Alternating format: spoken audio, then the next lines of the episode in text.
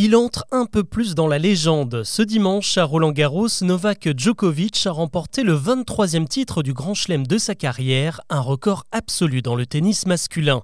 Et il n'a pas remporté n'importe quelle édition des internationaux de France, puisque cette année, le tournoi a lui aussi atteint un record, une dotation de 49,6 millions d'euros pour l'ensemble des joueurs, du jamais vu à la porte d'Auteuil, et à la clé un joli chèque de 2,3 millions pour les vainqueurs des simples hommes et dames, et donc pour le champion serbe. À 36 ans, Novak Djokovic consolide un peu plus son empire, bâti tout d'abord sur ses performances sportives. Au total, il a remporté 93 titres sur toutes les surfaces. Il y a donc les quatre compétitions du Grand Chelem, l'US Open, l'Open d'Australie, Wimbledon et donc Roland Garros.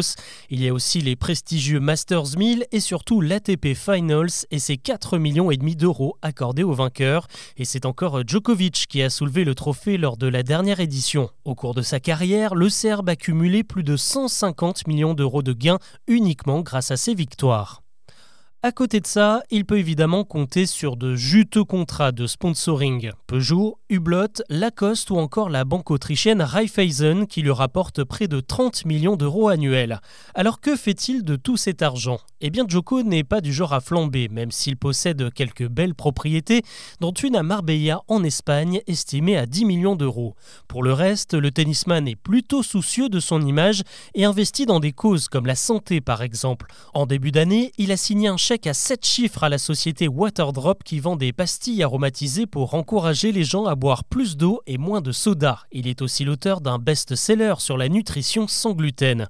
On se souvient de la polémique autour de son refus de se faire vacciner contre le Covid et pourtant ça ne l'a pas empêché de financer la recherche contre la maladie en achetant 80% des parts d'une société danoise qui travaillait en 2020 pour trouver un traitement contre le coronavirus.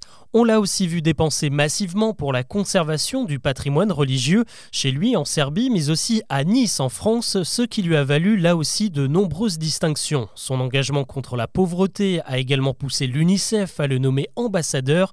Comble de son succès, l'an dernier, une nouvelle espèce d'insecte a été baptisée en son honneur, le Travunijana djokovici, une petite bête aussi rapide que tenace selon les scientifiques.